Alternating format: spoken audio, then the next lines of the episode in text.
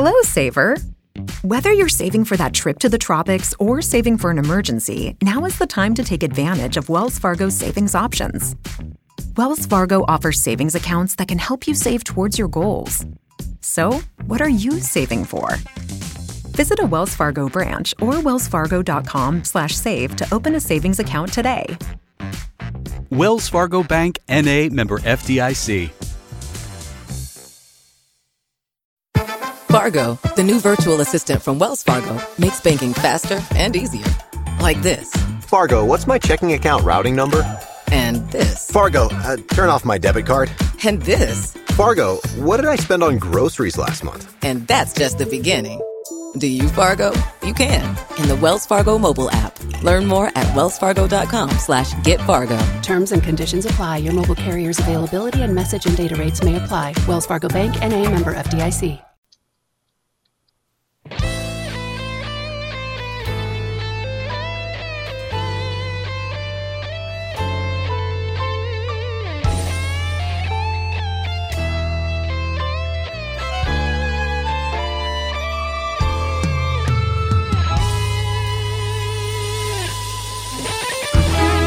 Peggy 18.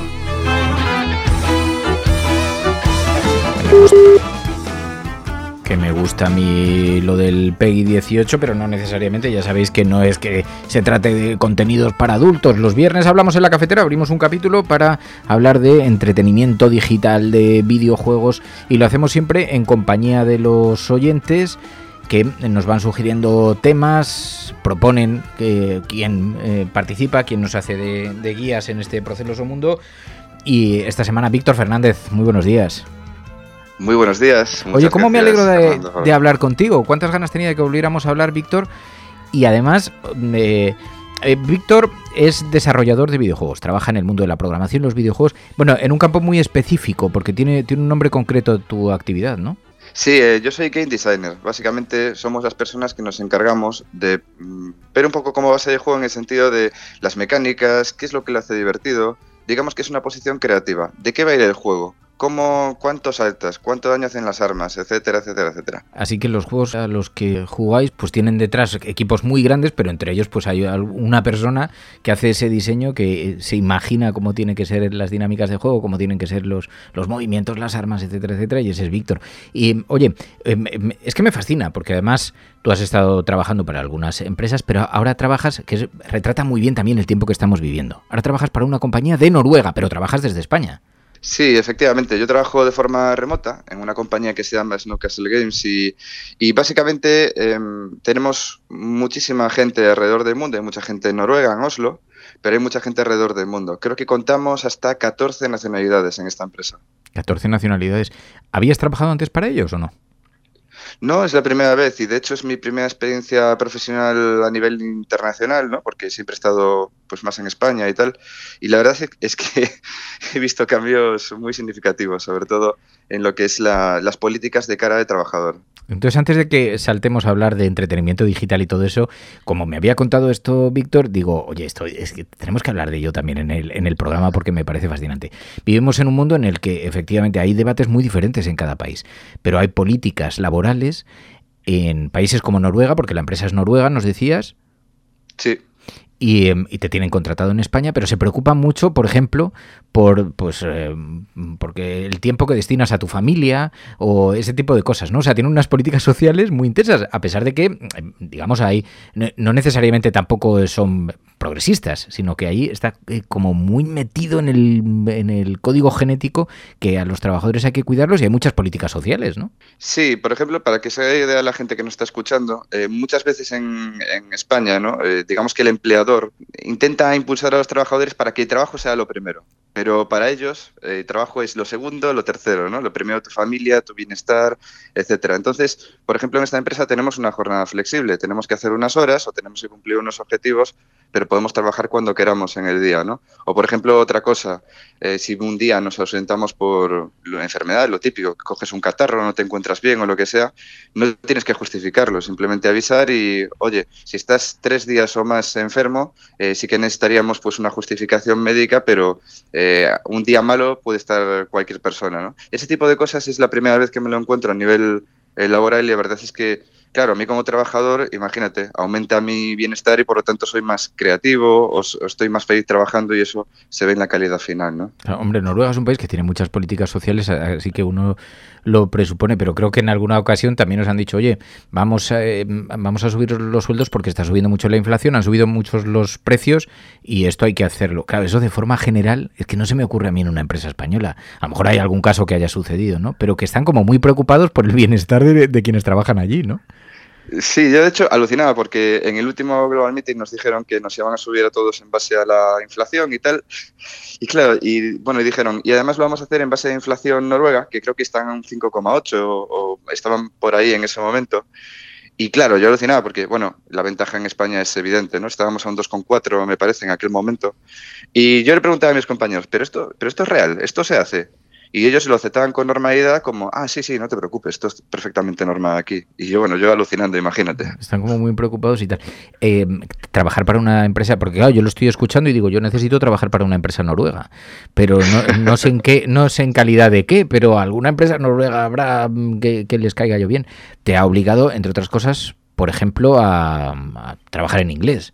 Sí, la cuestión es eso, ¿no? Eh, evidentemente, pues allí, creo que soy el único español, el primer español de hecho, entonces allí la gente habla en inglés, es el lenguaje vehicular, la documentación es en inglés, entonces, bueno, de alguna forma, eh, sí, hay que hablarlo todos los días y, la cuestión es que fuera tenemos un poco fama los españoles de que no hablamos muy bien, ¿no? Entonces, eh, claro, en las, durante las entrevistas recuerdo que estaba un poco sorprendidos al respecto de que pudiera mantener una conversación fluida y demás. Pero yo, ya sé que es un poco triste decirlo, ¿no? Pero la verdad es que para ese tipo de trabajo eh, buscar fuera y saber inglés es, es, necesario. Y digo que es triste porque la mejor realidad sería que pudiéramos trabajar todos aquí en España ¿no? y contar con, con la garantía de que vamos a tener eh, unas buenas condiciones y demás, pero no siempre es el caso, ¿no? Claro.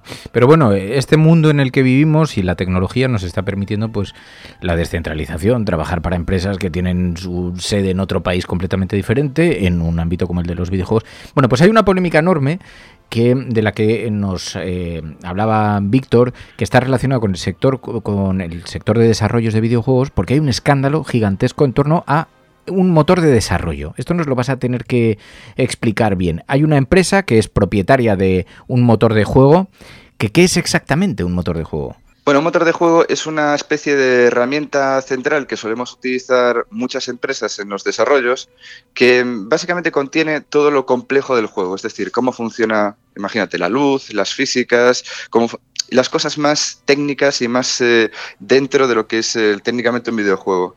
Entonces, hay empresas como, en este caso vamos a hablar de Unity, ¿no? pero Unreal y otras muchas empresas que se dedican a hacer estos motores y dejarlos listos para que los desarrolladores solo tengan que desarrollar el juego y centrarse en el contenido y no en las cuestiones tan tan técnicas, ¿no? Porque es muy complejo de hacer hoy en día. O sea, vendría a ser como un procesador de datos a un escritor. O sea, el programa que te permite, mm, pues ahí meter toda la creatividad o, ¿no? O sea, es una especie de motor que permite Exactamente, sí, imagínate, es el Word para nosotros, es el, Photoshop para, para, nosotros, es algo así, ¿no? Claro. Entonces ese es el día de hoy en día, porque los juegos son tan complejos hoy en día que programar todo eso por ti mismo lleva demasiado tiempo y una inversión muy grande, ¿no? Pero entonces hay una compañía que se llama Unity que junto a Unreal de Epic Games son unos de los motores más utilizados en el, mundo, se emplean en consola, en PC, en, juegos para móviles, y entonces ha anunciado cambios en su modelo de negocio, pero esto ha puesto al sector patas arriba. Sí, es correcto. Eh, hace unos días anunciaba unos, unos cambios muy drásticos. Para que os hagáis la idea, eh, al principio, hace años, eh, Unity funcionaba de esta forma. digamos que tú podrías acceder al, al, motor de forma gratuita y si alcanzabas los 100.000 dólares anuales, pues a partir de ese momento te iban a obligar a pagar una licencia anualmente eh, por cada equipo que utilizara el, eh, el, motor en tu empresa. ¿no? Esto era bastante asequible porque la licencia no costaba tanto dinero, eran mil y algo, entre mil y dos mil euros por equipo, ¿no? más o menos. La cuestión es que han cambiado el modelo y a partir de ahora ellos mantienen esas licencias que comentaba antes, pero adicionalmente han metido eh, que a partir de los 200 mil dólares anuales, cada instalación de cada del juego que se realice, incluso varias instalaciones por un mismo usuario, el desarrollador tendría que pagar 20 céntimos por instalación. si haces la cuenta, puede ser bastante dinero, ¿no? Y eso, claro, puso el sector patas arriba, pues eh, básicamente porque pasábamos de un modelo que era desarrolladores a algo que es muy restrictivo. Que eso implica por cada ordenador que se instale, pero para el desarrollo del desarrollador o la difusión del juego también incluye eso. Imagínate que yo saco un juego y ese juego pues lo instalan eh, 100.000 personas y cada, install y cada persona le instala de media tres veces. Pues eh, yo tendría que pagar 300.000 instalaciones a 20, céntimos cada una. O sea, es como un canon, es como un canon que se han inventado pero claro, eso es una auténtica fortuna. O sea, si cada juego que venda la empresa que lo haya desarrollado, por haber utilizado su motor para crearlo, le tiene que pagar un canon de 20 céntimos. Puede ser un fortunón. Y más, esto también para móviles, porque en móviles eso se puede comer la mayor parte del, coste del propio juego. O sea, cambia, cambia completamente el sector, ¿no? Cambia mucho la, efectivamente la, ecuación, pero es que hay varios problemas aquí. Ellos, el problema que de lo que se quejaban los desarrolladores es, bueno, ¿y cómo vais a contabilizar esto? Y básicamente su respuesta era, no, confiad en nosotros que nosotros tenemos forma de contabilizarlo. Ah, es decir, que vosotros podéis ah. contabilizar cada instalación y eso es legal, porque claro, eso implica una serie de métricas que el usuario tendrá que firmar y todo eso. O sea, ¿cómo lo hacéis exactamente? No es un poco extraño, ¿no? En cuanto a la privacidad y ese tipo de cosas. Y por otra parte también está lo que decías tú, ¿qué pasa con los juegos de móvil que son gratuitos? Bueno, pues los juegos de móvil eh, resulta que aplicaría este asunto también, pero es que ellos además iban a hacer rebajas si utilizaban las redes de publicidad que tienen ellos mismos. Es decir, son varias cosas como que eh, intentaban a los desarrolladores de móvil también meterlos dentro de sus herramientas, haciéndoles descuentos especiales a este canon en caso de que utilizaran este tipo de, herramientas. ¿no? Como te digo, es, es, un cambio que suscitó tantas preguntas y tantos problemas a los desarrolladores que eh, se puso la comunidad de desarrollo en pie de guerra. Y claro, eh, eso mm, hizo que ellos tuvieran que retractarse porque pasados unos días de la polémica, ellos comentaron, bueno, pues eh, vamos, no os preocupéis, vamos a revisar las políticas, os hemos escuchado, etcétera, etcétera, etcétera, ¿no? Y bueno, pues esta semana vinieron con una política nueva que es una política pues Pero esto ha sido por la mm. por la revolución que se ha montado en la comunidad de usuarios, ¿no? Sí, sí, desde luego. Hubo estudios muy importantes que dijeron, a partir de ahora no vamos a desarrollar con Unity. Y esto mm, trajo un efecto cascada, porque claro, em, eh, estudios eh, más pequeños, al ver que los grandes hacen esto, dicen, bueno, pues si ellos no se fían de esta compañía, pues ¿por qué me voy a tener que fiar yo, no? Entonces, claro, eso creó un efecto en cadena y muchas eh, empresas importantes de videojuegos pues han comunicado abiertamente en redes sociales y demás que, que ya no iban a trabajar más con ellos, ¿no? Por eso se tuvieron que retratar. Claro. Y mm, lo que pasa es que mm, me decías, el daño en todo caso ya está, ya está hecho, porque hay muchas empresas que ya han perdido la confianza, ¿no?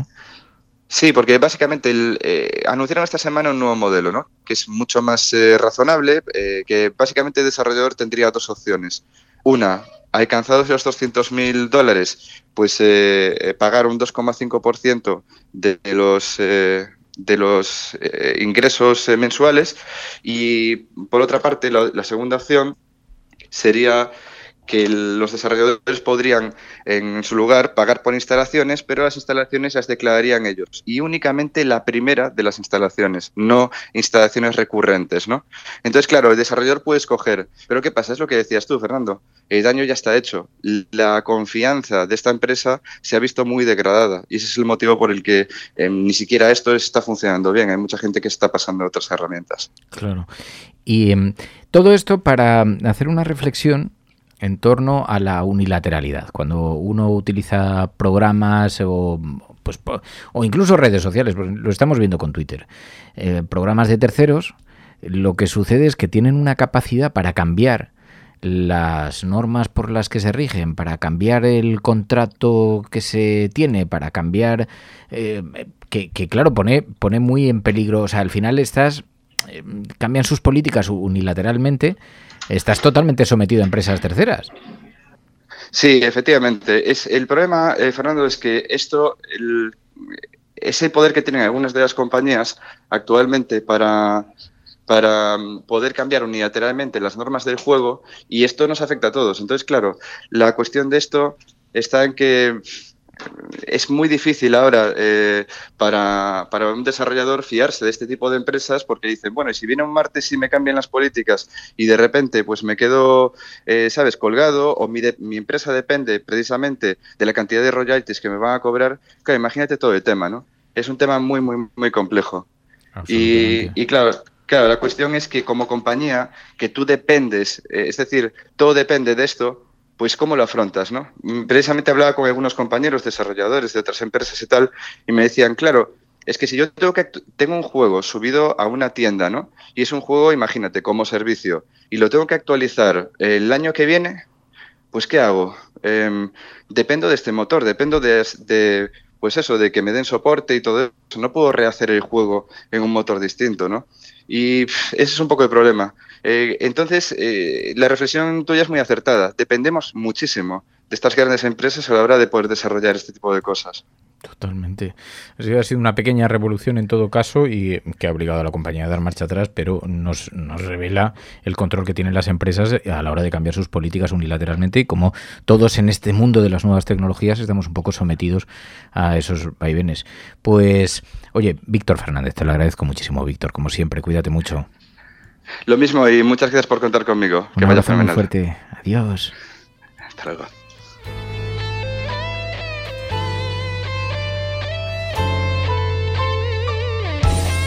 No esperes a otro momento. Hazte mecenas y únete ya a la resistencia cafetera. radiocable.com barra mecenas.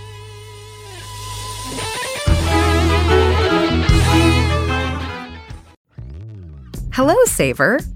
Whether you're saving for that trip to the tropics or saving for an emergency, now is the time to take advantage of Wells Fargo's savings options. Wells Fargo offers savings accounts that can help you save towards your goals. So, what are you saving for? Visit a Wells Fargo branch or wellsfargo.com/save to open a savings account today. Wells Fargo Bank NA member FDIC.